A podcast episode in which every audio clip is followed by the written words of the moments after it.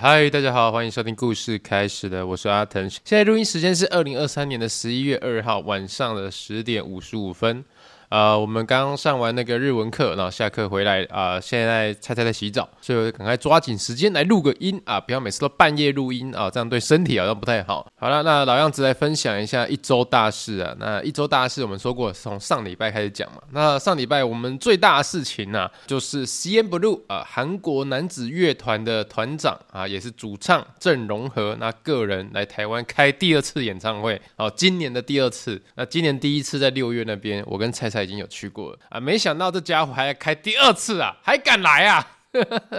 在这边先跟大家那个复习一下，菜菜算是郑容和的铁粉哦，他大概出道的时候就爱他爱到现在这样子，所以他刚宣布说要来台湾开第二场的演唱会，今年的第二场，他就说他一定要再去听第二次，一定要去听，要去台北支持他这样子。那我个人呢，算是一个非常有度量的男人啊，哦，我的女朋友要是喜欢别的男人、别的偶像，OK，大丈夫得死，你去吧，我 OK 的，这不是一个问题。重点是最大的问题是，他也要我跟着他一起去支持郑容和的演唱会，那你得死。是啊，现在是怎么样？平常没有在听郑容和的歌的我，却要去台北支持他的演唱会，到底有没有搞错了什么？哦，有一种小说名称的感觉。哎，身为一个男朋友，真的是做到这个地步，也算是很挺的啦。我们在那个卖演唱会票开票的那一天，就跟着他一起抢票。我跟菜菜一人一台电脑在那边跟他抢票。那一进去的时候，哇，说老实话，那真的很厉害耶。台湾郑容和的歌迷真的蛮强的哦，一瞬间哦，那种很贵的票直接被秒杀掉，最贵票是一张要六千五百块，而且是站票，还有站着跟坐着，然后站着马上瞬间被扫掉，坐下来的六千五百块也马上被扫掉，然后就剩下什么五千五啊，然后还有几千块、三千多块那一种。我当下就跟他一直重新整理，一直在按那个购票页面重新整理、重新整理。我说怎么办？怎么办？买不到票了。其实我心里是很开心的，但是我还是要表现出啊，我好紧张，我好想帮你买到票。结果一不小心还真的买到票了。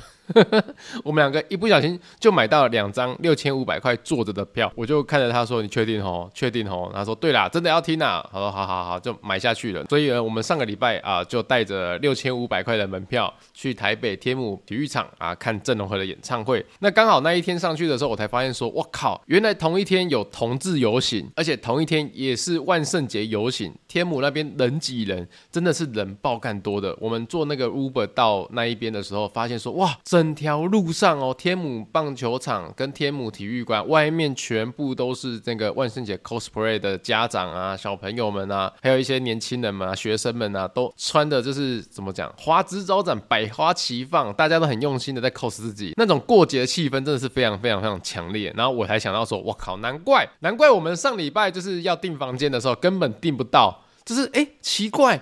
就算礼拜六、礼拜天是那个六日，房间的需求比较高一点，怎么可能贵这么离谱？你知道，在台北一个晚上居然要八千多块，而且是那种超级普通的旅馆。我在找那个台北住宿的时候，我当下真的是一头雾水，说怎么会贵得这么离谱？一个晚上七八千、五六千也有，反正就看起来就是非常普通的那一种。我要说什么非常普通？一般来说啦，我觉得如果六日啊，你一个晚上是五千、六千，好，我可以吃下去的原因是。你是一整栋的那一种旅馆，hotel 哦，你是一整栋的一整间的那一种专门在做旅旅宿业的。但是我看到那一种五六千七八千，那它是那种在商业大楼里面，比如说十五、十六、十七楼这样子，它的房间就是十五、十六、十七楼，那那种旅宿业。然后就开一个就是五六七八千的一个晚上，我就觉得哎，也太太离谱了吧？因为我觉得啦，我觉得那个成本跟你一整栋都是那个旅馆的话，好像不太一样。而且说老实话，那种在商业大楼里面出入比较复杂一点，所以我会觉得房间也不是很好，隔音一定没有很好。我相信隔音一定没有很好。反正到最后我们东找西找，终于找到一个就是用那种信用卡啊，然后网络办会员折扣完，大概在三千五百多块的房间，还还可以接受这样子，就去住。宿了这样，那讲一下听完郑容和的演唱会是什么样的心得好了啊，那个心得就是呢，感他女生粉丝真的爆干多，你知道吗？整个演唱会现场哦，男生真的不超过二十个吧，我敢我敢这样肯定，你知道吗？为什么呢？就是因为呢，我们演唱会一结束之后，大家一定会做的第一件事情就去上厕所。女生厕所，跟你讲，那个排队排到真的是哇，看不到尽头一样。那男生厕所呢，不用排队哦，男生厕所不用排队是很正常的。但是演唱会结束之后，男生厕所走进去，你知道吗？只有三个男的，包含我，就只有三个男的在那边尿尿。我靠，男生粉丝可以少成这个样子，而且有些人根本不是粉丝，就像比如说我，我是被带去的这样子，我是帮忙冲刺票房的。虽然说郑容和的歌没有很难听，然后呃人也长得蛮好看的，歌喉也不错，因为毕竟他们是那个乐团，他又是主唱嘛。但对我来说，就是他就是男生，我就是个臭直男，反正我就是不喜欢也不讨厌嘛。那菜菜喜欢的话，就陪他一起来，我是无所谓这样子。但我那时候散场的时候，在里面上厕所的时候，我就稍微瞄了一下其他两位男生，然后想说他们是歌迷吗？还是也不是被女朋友带来，或是老婆带来的这样子？结果我看了一下他们的脸哈，因为通常你听完演唱会会有一种。如痴如醉的那一种，呃引诱你的表情啊，还没散去的那种气氛啊。结果我一看旁边那两位尿尿的男性歌迷的脸，哦，嗯，OK，我知道了，你们也是被带来的啦。哦，那个脸，哦，跟我一样，哦，完全没有情绪。这，嗯，嗯，好，OK。我刚刚听了一个三小时的演唱会，这样子，郑容的演唱会是从六点啊唱到九点，还算是蛮有诚意的。那不过呢，说真的啊，那一天哦，我们听完演唱会出去之后，我们就先走去签那个 Gogoro 哦，我们去骑那个 g o s h r 要骑摩托车去士林夜市吃那个晚餐，这样子。那一路上就真的是看到太多人，就是万圣节在那个 C 增搭班哦，每个都做的非常精致，就是有些人是衣服买来穿上去，就是哦我穿好了啊，比如说那个蝙蝠侠、超人、那孙悟空等等这。这一种的，那有些人是真的是脸上画那种血妆啊，那种呃蜘蛛网啊、血丝啊、爆血管什么的都有画出来。那小朋友也都有认真在打扮。我那时候在想一件事情说，其实什么时候台湾开始流行万圣节要搞这个？这是搞一些游行啊，万圣节要游行啊，要出来啊，然后要 cosplay 啊，然后跟大家在一起在 enjoy 在这个节庆的气氛里面。什么时候开始的？因为毕竟我记得在疫情之前，比如说那疫情好像两两千零二年嘛。开始的时候还没有这种这个状况，而且我记得二零一九年的时候，台南啊，二零一九年在台南海安路才开始办第一届的万神节哦。我们台南不是万圣节游行，是万神节游行这样子哦，是神明的神。可是我也想说。是从二零一九年开始有这样的一个活动吗？还是什么的？我我也不知道。那我就回来有跟我朋友讨论一下，说，哎，干这样不太对吧？这是外国月亮比较远的那种概念啊。过外国人的节日啊，万圣节就搞成这样啊。我们那个农历七月的时候有没有哈？农历七月暑假的时候，大家都没事做啊，有没有？同学们都没事做啊，放暑假啊。为什么我们不要办一个农历七月的那种万圣节？的那种感觉，为什么不会办？我当下跟我朋友聊到这件事情的时候，还跟他说：“哎、万圣节活动跟万圣节游行，有些还是那个地方政府自己举办起来的那一种哦。”我想说：“哇，那为什么地方政府，比如说像台南嘛，办成万神节这样子？哎、怎么可以这样子？哎，我们那个自己的文化就不不处理啊，处理别人的文化，处理国外的文化，哇，外国月亮比较圆，是不是？”我就跟我朋友讲到这件事情，然后我朋友就突然看了我一下，他说。你讨个派气哦！台湾的文化他没有处理，他没有尊重啊！什么外国月亮比较圆？你自己头脑想一想，你讨个修之类的哈！台湾公庙三不五时啊，就在放鞭炮，在那边封街游行。在那边也不叫叉西郎啦，然后 cosplay 也有啊哈，cosplay 三太子，cosplay 七爷八爷，cosplay 什么有的没有的都有啊。弯刀 gay 表个公标啦，三不五时还会封街在那放电影、放布袋戏的，还林伯伯出门跟我冻掉不方便，上好的无尊重的文化啦哈。我听他讲完，我瞬间就哎、对嘞。你讲的好像是真的嘞，就是因为我那个朋友他家就是住在公庙旁边，然后他们家旁边的庙，我常常就看他在脸书上面干屌说 啊，这今天有神明生日，今天有哪个神明生日？有有的时候是自己庙里面神明生日，然后庙里面的神明生日呢，搞得别的庙的神也会过来帮他庆生，有没有？就会搞得就是整条街封起来，然后很多人，然后都是信众啊，来这边是不是？祝福啊，祝寿啊，然后放鞭炮，有的没有的。最好笑的是，这间神明的生日过完之后呢，换别家神明的生日，结果。他们家旁边这间庙的神明也要出去给人家神明过生日，所以也要搞要出笋啊，然后有的没有的敲锣打鼓，冰冰冰冰的，所以他是非常非常感同身受，说这个文化是有被保护住的。所以他听到那个万圣节，我在跟他讲说，哎，不对啊，怎么那万圣节我们自己没有守护自己的文化，然后在那边过别人的节日？他说没有哦，没有，他可以体会到我们绝对有在过好自己的节日，政府有在照顾的，那都没有在挡的。人家万圣节一年一次，我们那个一年好几。几次啊，一年上百次都可以。好了，以上是跟朋友聊到刚好是万圣节这个话题，我说哎、欸，台湾呃自己的文化怎么没有那个过万圣节这样在过别人的？他说哎、没有，其实我们三不五时在过，只是你没有发现而已，太自然了，过得很自然。游行、cosplay、封街、放电影、看布袋戏都有哈，不用担心，不用担心。好了，那。跟大家分享一下这个看完郑容和演唱会跟那个万圣节的心得啦。好了，那讲第二件一周大事了。呃，第二件一周大事呢，就是我们工作室这礼拜我们的小帮手洛洛啊，终于把他送去台北了。什么叫终于把他送去台北呢？他这一整个礼拜都在台北的动画工作室里面进修。那讲到这边，你可能会想说，哎。诶，为什么做得好好的跑去那个别动画工作室里面进修啊？请各位客官听我娓娓道来哈。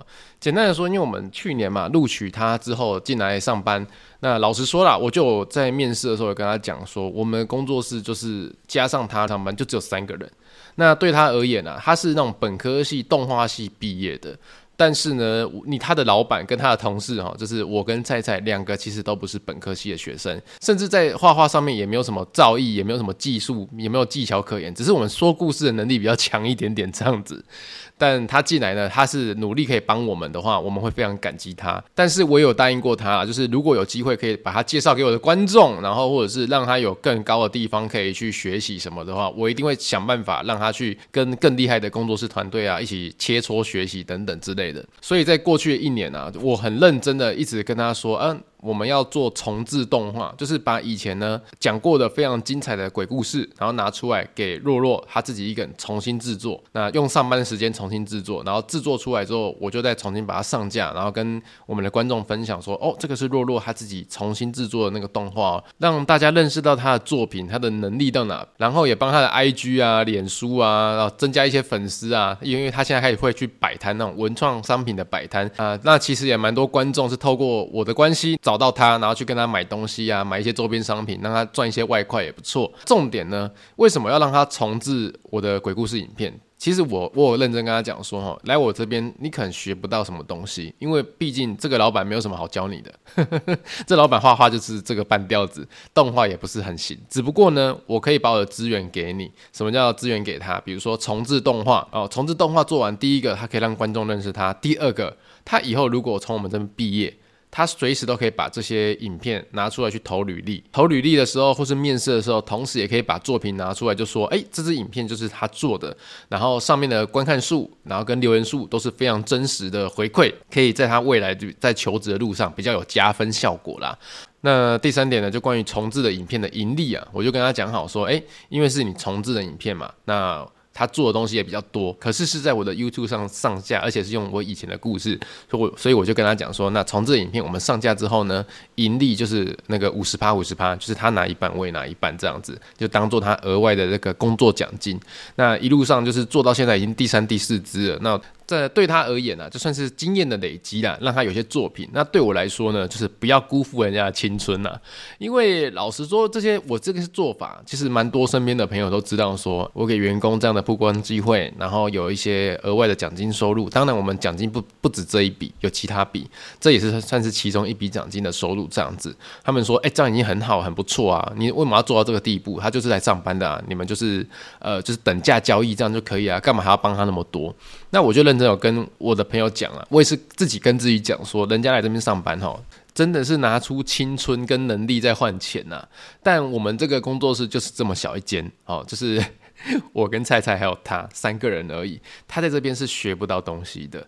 但如果他学不到东西，我们应该要给他一个更真实的目标，更直接兑现的那种方法。所以我就觉得说，诶，让他把影片重制啊，然后有奖金收入，或是让观众认识他，其实的对他都是一些有帮助的啦。毕竟我们自己以前都在外面吃过桃喽，哈，做过工作，都知道说啊，我就是来这边赚几个臭钱，我干嘛替你卖命那一种，那一种想法。所以我就觉得说自己以前有这样的想法的话，那呃，为什么我现在当老板了，我还要用这种想法去奴役别？别人那不如就是说，我们就换位思考嘛。那如果我是弱弱的话，我会希望我的老板怎么帮我啊，让我之后的路比较好走，或者是他认真上班的时候，我这个公司除了给他钱之外，还有什么东西可以帮到他的未来？这样子，除了就是让他认识观众，我说的影片重制这点之外呢，今年也就是我们下半年，可能在十二月三十号之前，我们就会发布一支非常厉害的影片。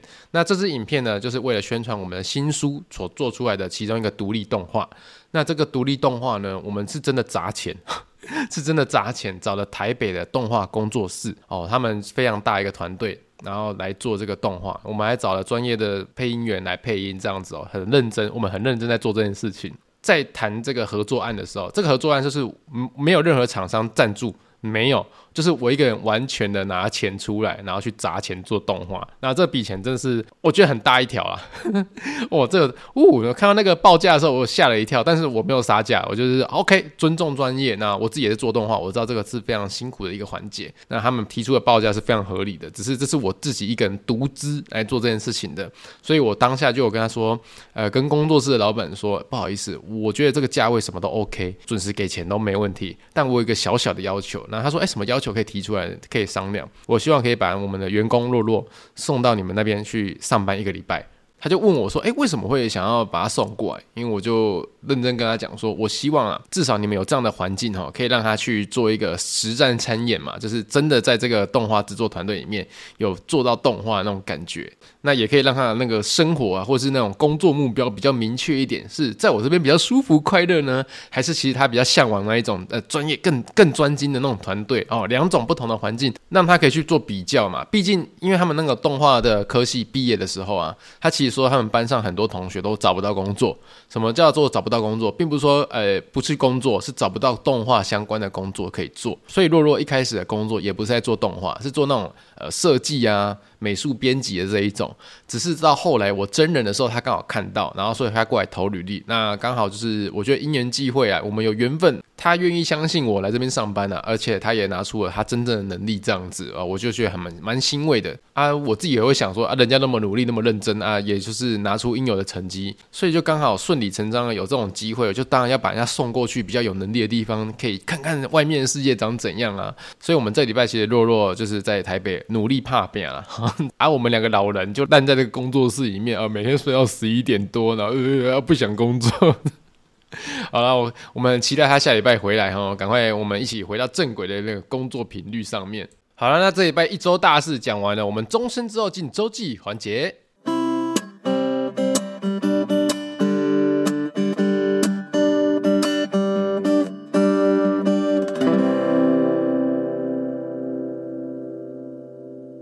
嗨，大家好，欢迎来到周记环节。来跟第一次来的听众讲一下哈，我们这个节目的行程表是这个样子。前面第一部分呢，我们会聊一下啊，这一两个礼拜发生的一周大事啊，就像刚刚听到的那样。那在节目的第二段环节呢，我们就会拿出周记来跟大家朗读一下，并且在朗读周记的时候来回想一下当时发生什么事情，来跟大家复习一下、复盘一下。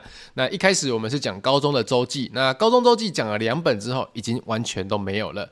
那你们想说，哎，没有东西的话，要讲。什么呢？哈哈，想不到吧？高中周记完之后，我们当兵也会写周记啊！哈 哈哈。那我们周记啊，这个礼拜来到第三篇了，第三个礼拜了。这边大兵日记呢，是中华民国的一百年啊，十二月九号所写的。好，周记开始，又到了写日记的时间了。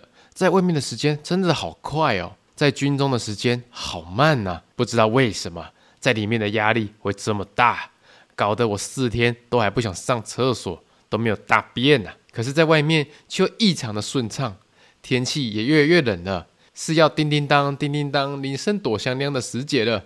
今年的圣诞节是很幸运的，可以在结训家中度过呢。老师请下音乐，进来军中弹指一算也有三个礼拜了，认识的都是临兵，其实也不算少了。但是他们是真正的朋友吗？还是大家就只是因为不得已在这边一起合作呢？或许下了部队之后，一切就见真章了。小选已经结束了，没有被选上的我也只能等大抽了。我相信一切都是命运，一切都是天意，终究已注定，一切都只能靠波比。公他小啦，为什么？为什么里面有那么多歌词啊？好了，这个当兵的人哦，当兵的人头可都怪怪的，你知道吗？我们来复盘一下这个东西吧。这个礼拜哈，他发生什么事情了？然后周记上面写，又到了写日记的时间，在外面的时间过得好快，在军中的时间过得好慢，不知道为什么觉得里面的压力这么大，搞得我四天都不想上厕所，不想大便。OK，讲一下外面的时间很快，里面的时间很慢，这很正常啊，就大家上学过吧，在学校时间过得很慢，然后一放假哦，礼拜六、礼拜天就过得很快啊，这就是快乐时间过得特别快的意思啊。那在里面呢，压力很大，搞了四天都不想大便，不想上厕所，哎，这是真的哦，这是真的，在里面的压力那种大，并不是说。呃，他这么呃在霸凌你啊，或者什么的，而是他们动不动用吼的啊，班长动不动过来。快点，赛跑系那那一种的，或者是不然就是那种五分钟之后连集合场集合这种突发状况瞬间集合那一种，让你神经不得不绷紧，因为你很有可能就是你这边坐着休息，或者是这边投电话打电话的时候，他就突然发一个口号，一个命令要你去马上做这件事情，你瞬间就是哦，我要集合了，哦，我要干嘛了，我要干嘛了，就是营区里面啊，那三个礼拜，因为他写到第三个礼拜嘛，那三个礼拜所有的那种呃精神紧绷是牙开的哦，绝对不能够松懈的那。那一种，因为你松懈你就倒大霉，你就被班长骂哦。那种军教片里面是真的让狗干你一番的，把你干上天的那种感觉。你自己想一件事情，你连洗澡好了，你连洗澡的时间都是被掌控住的哦。比如说七点十分洗澡，只能洗到七点半，你就二十分钟的时间可以洗澡。可是，一百个人。一百个男生要抢那个澡堂，我们那个当兵的澡堂有点像是那种市立游泳池里面啊，你去洗澡的时候有没有？市立游泳池大家有去过吧？游泳池一间一间一间的，是有隔墙隔起来的。可是你要想，里面可能就是四五十间吧，那、你有一百个男生，你要在二十分钟内把澡都洗完，其实也是蛮拼的，你知道吗？所以在那里面的压力大到真的是哦，你都忘记大便，你不敢去大便，因为你瞬间就会想说，我如果大便的时候突然要集合，要怎样怎样怎样，你就会被骂。所以我印象很深刻哦，在当兵的时候，当兵的第一个礼拜，进去的第一个礼拜，第七天那一天啊，班长就突然讲说：“来，现在问个问题，诚实回答，你到今天都还没大便的举手。”一一讲完，瞬间我想说：“诶，我好像也是这个礼拜一一个礼拜七天，我好像大便也才大两次还三次而已，大便两次到三次是很少的。”瞬间我一看，哇，好多人举手，我想说：“哇，他们他们。”怎么可以七天不大便那么屌？那那那你们吃进去的东西跑去哪里了？班长说：“哎，出来出来出来！每个人都领那个一包泻药去吃一吃，就马上拉出来这样子。因为精神真的太紧绷了。好了，那我们继续把周记往下念哈。天气越来越冷了，要叮叮当叮叮当，铃声躲香囊了。哦，写这种歌词干嘛？今年的圣诞节很幸运的可以在结训假中度过，请老师下音乐。好，OK，还要自己自己写这种 OS。好，跟大家解释一下结训假是什么？结训假就是当兵的第一个月结束训练哦，新训新兵嘛，你是新兵，当兵的第一个月是新兵，新兵会结束训练，你就可以放假。那刚好我那时候放假的时候遇到圣诞节，所以我可以过圣诞节，很开心。哦，然后接下来呢？呃，周记写到说，进来军中弹指一算也三个礼拜了，认识的林兵也不算少数，但就是真正的朋友吗？还是大家是因为不得不以才在这边当朋友呢？或许下部队一切就见真章了。哦，说老实话，我在新训里面认识的朋友到现在也没有几个有在联络的。而且说真的，大家都是那种欠国家的才来这边当兵的，怎么可能会变成真的好朋友？那一种什么新兵日记啊、女兵日记，也都骗人的，真的是骗人的啦！如果你是长时间跟一群人相处好了，就是我们所谓的那种抽签完之后下部队，到那个部队你要当呃十个月、十一个月的兵，你在那边认识可能真的是比较知心的朋友，有机会是真的有机会。可是你当那种新兵哦，才认识一个月的，你要跟他变成那种超级好妈吉，不可能啊！我是真的觉得那个机会真的很难啊，真的非常难。所以我到现在跟那种新训认识的人哦，完全没有联络，可以是这样讲。除了一位，除了一位，他现在在当 YouTuber。这一位在当 YouTuber，然后我我去年还前年有有跟他相认过，可是我们不是面对面啊，是在网络上相认过。他也知道我在做 YouTuber，然后我也看到他在做 YouTuber。那除了这一位之外呢，其他真的是完全没有联络，因为就不同圈子了嘛。好，那接下来呢就写说小选已经结束了，没有被选上的我也只能等大抽了。好，跟大家讲什么叫小选，什么叫大抽。当兵当到结尾的时候，就会遇到要下部队。那下部队就是大家看到那种军教片里面说要去抽签哦，抽到哪边就去哪边当兵。但是呢，在抽签之前，我们可以做小选。什么叫小选呢？你就想是推甄呐，哦，推甄就懂了吧？你想要去哪个单位啊？去服兵役啊？比如说你是台南人，你想要去那种比离台南比较近的，或是有像台北人，他们想要去宪兵队，因为宪兵队就是那种在总统府啊，因为他台北人嘛，如果他在总统府里面当兵的话，就回家很方方便啊，这个叫做小选。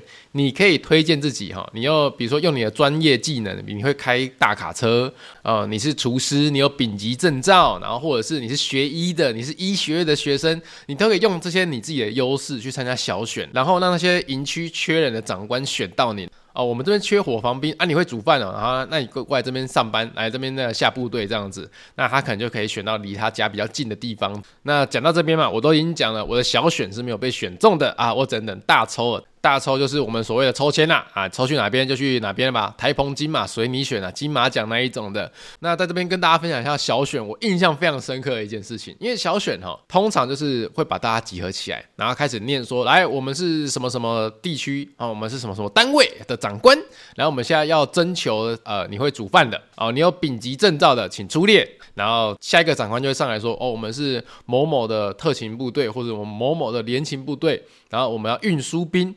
你会开大卡车的，或是你有汽车驾照，请出列，这样子一个一个讲，然后也会有说，好，我们这边是那个国防医学单位的哈啊，我们或是我们是军医院，我们是医院。我们需要你有那个护理呀，或者是医那个医学院相关背景的，请出列，再一个一个讲。然后讲完之后，他就会把你带出去，带出去，然后去做筛选呐。比如说有汽车驾照的，他就肯真的准备一台汽车在那边，然后让你那边开看看，说哦，看你技术可不可以啊，这样子。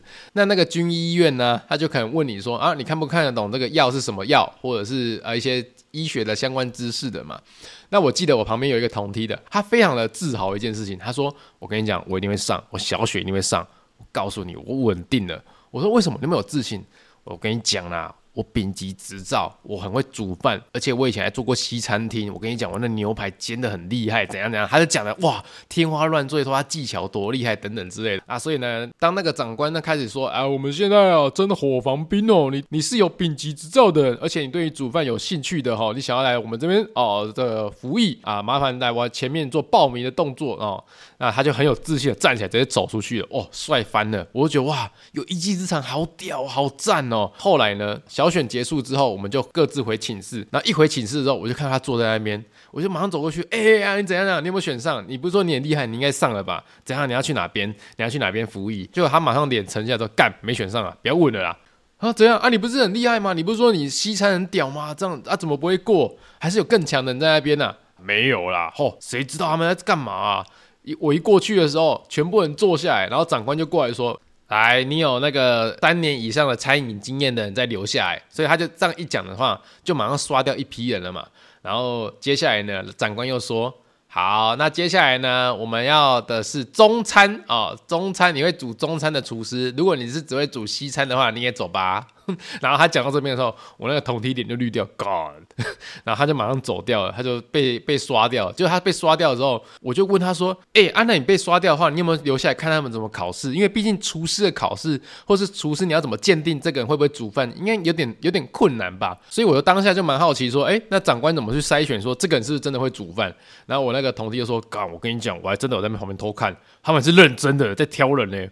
我说什么意思？他说：靠，我们一走、他就马上推出一个餐台来，然后餐台上面开始放那个青菜啊、肉啊、鱼啊，什么东西都一应俱全，而且所有的餐具就是那种刀啊，你要什么菜刀、西瓜刀、水果刀，什么都有。然后开始要求每一个人上去切菜给长官们看，开始进行了神前刀工料理对决那种感觉。哇，看好精彩哦！就是你那如果没有真的是做过长时间三年以上的，你可能真的是没有那种能力哦，可以切出那种好刀法，让长官觉得说。你 OK，因为他们说切完之后还真的要小炒一些菜给长官吃看看，然后说，哎，如果符合那个味道，才可以进去里面当火防兵。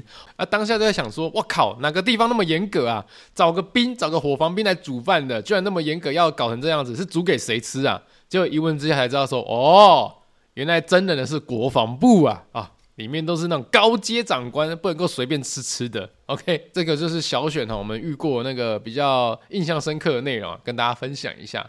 因为说真的哈，国防部的长官可能真的吃比较好一点。因为我们后来下部队那个伙房兵煮饭的人哈，他说我没有煮过饭啊，我只会煮泡面而已啊。哈，他就是这种程度的。好了，那这一拜周记就念完了啊，接下来我们进入 Q&A 问答环节。好，欢迎来到 Q&A 问答环节。如果你是 First Story 或是 Apple Podcast 的听众呢，麻烦你可以在这两个地方留言，然后给我五星好评，我们就会按照顺序哦念出前十名的观众来跟大家分享哦。好了，我们从 First Story 开始。啊这礼拜呢是牛牛牛牛呃老听众留言了，维腾可以在感觉有点感冒的时候吃一些感冒药，那会好很多啊。谢谢你，我现在感冒已经两个礼拜还没好，我真的觉得很不舒服，我真的不知道为什么，就是讲话一直有鼻音，大家应该听得出来。这礼拜其实我的那个 energy。没有那么重，你知道吗？讲话还 K K 的。好，下一位他没有留名字哈，他说：“维腾，我有看你的 YouTube 哦，好，感谢你，希望你有看到广告，也要把它看完。”好，下一位呢是 G，呃，是 G I L，G 是这样念吗？他说：“嗨，维腾你好，前几年呢，因为陪了我国中儿子看 YouTube 上的鬼故事，认识了你。”最近得知你录了 Podcast，追完之后发现维腾也是台南人，而且还当了我一个礼拜的学弟。好，南商真的是一个让人很欢乐的学校，所以每一集也让我想到在娘家学生时期的日子。同时呢，目前儿子刚好高一了，所以你的周记也让我更了解高中男孩的想法。能够认识你，让我觉得是一个妙不可言的缘分。而这集的理财教育很不错啊，会参考。儿子之后当兵呢，看要不要理个大光头，看法婆怎么在理他的头发。之后回台南有遇到学弟，一定会奉上绿茶加鸡排，也会看广告支持的一周学姐流。好，非常感谢这位算是学姐啦，因为我上礼拜有刚好讲到嘛，就是理财这一部分学校都不教哦，只会教你要死背念书，或是叫你去找培养兴趣的东西。但是我觉得我上礼拜就讲过嘛，这些东西你。到了社会之后，还是要用这些东西，你的专业知识去换钱嘛，终究会走到钱这条路上的话，为什么在学校里面不先教理财观念这种东西，反而是学校毕业之后才去学这东西？我就觉得，嗯，好像有点本末倒置啊。好了，那感谢这位学姐留言哈。好，下一位呢，他只说啊，当兵理头发好便宜哦，我当兵理头发要五十块，突然觉得法博好好赚。哦，现在涨到五十块了，这么高哦。不过也正常啦，因为我们我那时候当兵的时候，时薪规定是九十五块，现在时薪也都一百七、一百八了吧？好了，那下一位的留言呢？他是昵称是维腾大帅哥，这个名词不错吧？听了很多维腾的故事，每一则都有不一样的含义哦，带给我蛮多感触的，也希望能够继续创作下去。我们支持着你，好，谢谢你。好，那下一位是妮妮。他说：“我有口水洁癖哦，以前上体育课的时候用宝特瓶当水壶，结果不小心喝到另外一个同学的水了，因为是长得一样的宝特瓶，便利商店买的那种矿泉水啊。另外，好羡慕维腾以前周记还有当兵的都留着哦，我跟课本一起丢光了。很喜欢听维腾当兵的故事，以前有看 Webtoon 漫画，不要笑当兵的人，觉得非常有趣哦。期待这次的当兵周记分享。好，谢谢妮妮啊，原来是老观众了啊，在看当兵的那个漫画就已经开始追了。我们最近也想说把当兵的漫画做那种短影。”影片啊，来跟大家呈现啊，看看会不会就是现在这个时代会不会还喜欢这样的口味的漫画，就尽量试看看啦。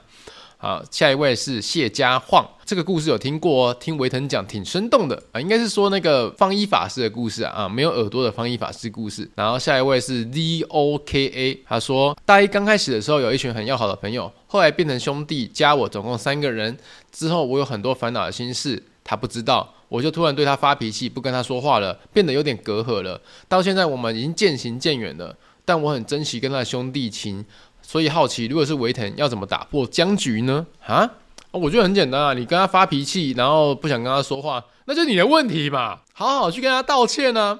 哎，男孩子哈，哎。你应该是男生吧？好了，我们不要那种性别观念了，应该是说哈，你如果珍惜你的这个朋友，你知道你的问题就是你在那闹别扭的话，你就好好的啊跟他说，请他吃个饭或带个饮料，跟他说，哎、想把话讲开，那讲完之后，如果他可以接受当时你的闹别扭的那种情绪的话，回来继续当好朋友，这很正常嘛。那如果不行的话，至少你也曾经做出挽留这个动作，而不是你自己心里想说他会原谅我吗？他不会原谅我吧？他会吗？他不会吧？我觉得很多事情就是你去做了，然后等一个结果，我们就结果论。重点是过程你要有去把它付出到，而不是你自己在那边想说。会不会有没有知不知道可不可能？你所有的答案都是你在做完之后才会出现答案。我会建议你啊，就是你自己的问题哦，去跟人家和解啦，哦，把话讲开。那他不他不接受的话，也就是缘分到而已嘛。不管结果是好坏，你都努力过，这才是重点。好，下一位他是叮当，叮当说 YouTube 真的好累哦。之前在看其他鬼故事的 YouTube 时，突然看到有人说维腾不更新了，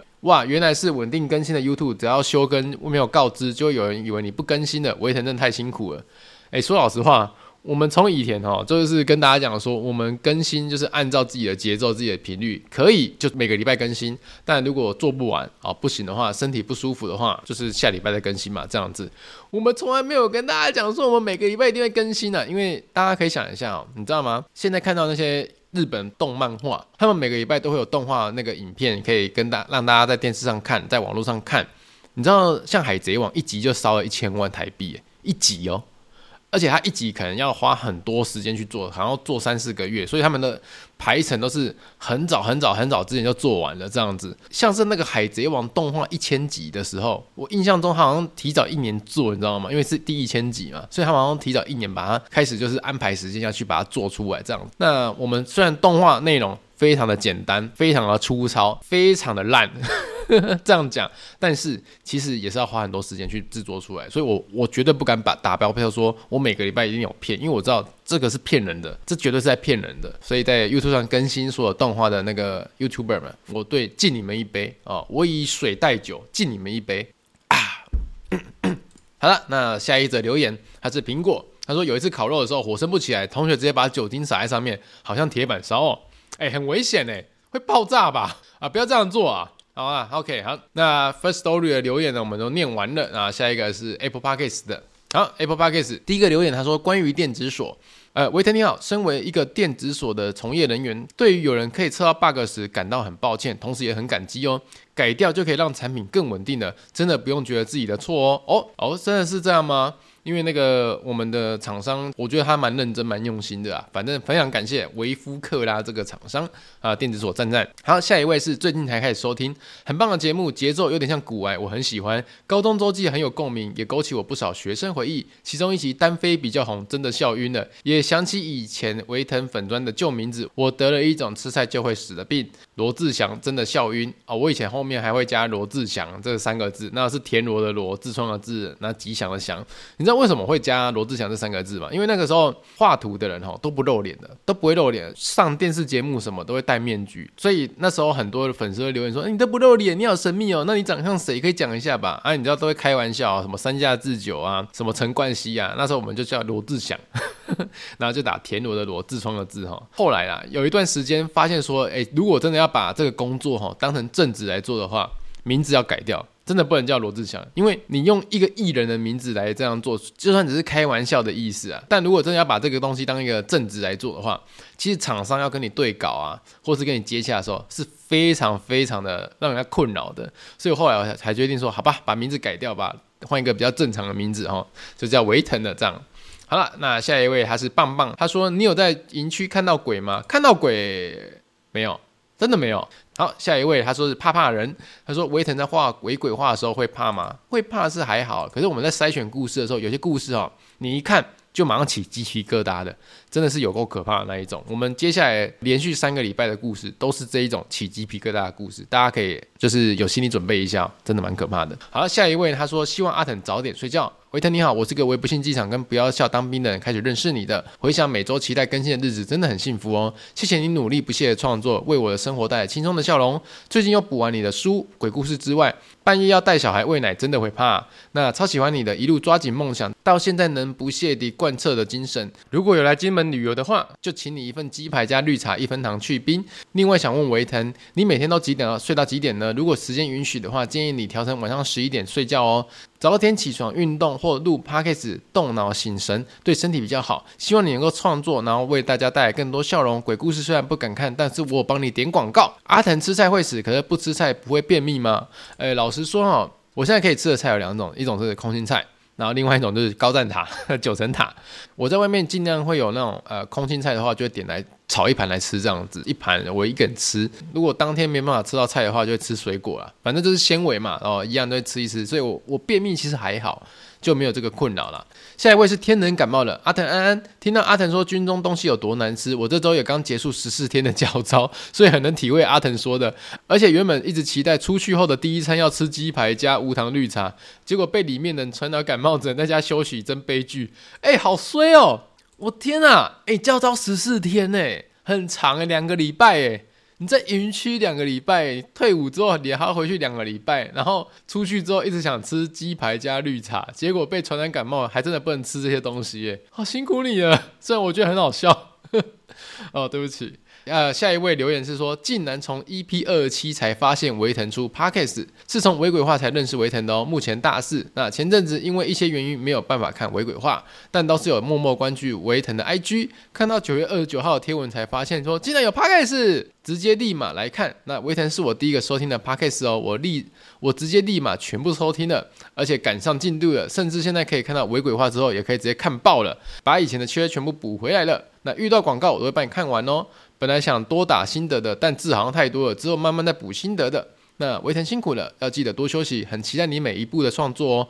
那遇到的话，一定请你吃鸡排加胡椒盐跟绿茶一分糖小冰。哇，谢谢你，谢谢谢谢。虽然我不知道你为什么原因哦，有一段时间没办法看微鬼话，现在把它补齐，但我相信呢、啊，一口气补齐的感觉还是很爽的。好，那下一位肯亲假好有感。虽然我是女生，我对于恳亲假很有共鸣哦。当初弟弟恳亲假的时候，我趁着爸妈都去云区，偷偷去找男朋友约会了。听了维腾这集的内容，才知道肯。亲假对男生有多大意义？而且后来还是跟男朋友分手了，超后悔没有去迪迪的恳亲啊！哎、太坏了吧！我跟你讲，你你这个姐姐哈，你去恳亲假的时候，你是绝对是一个加分项。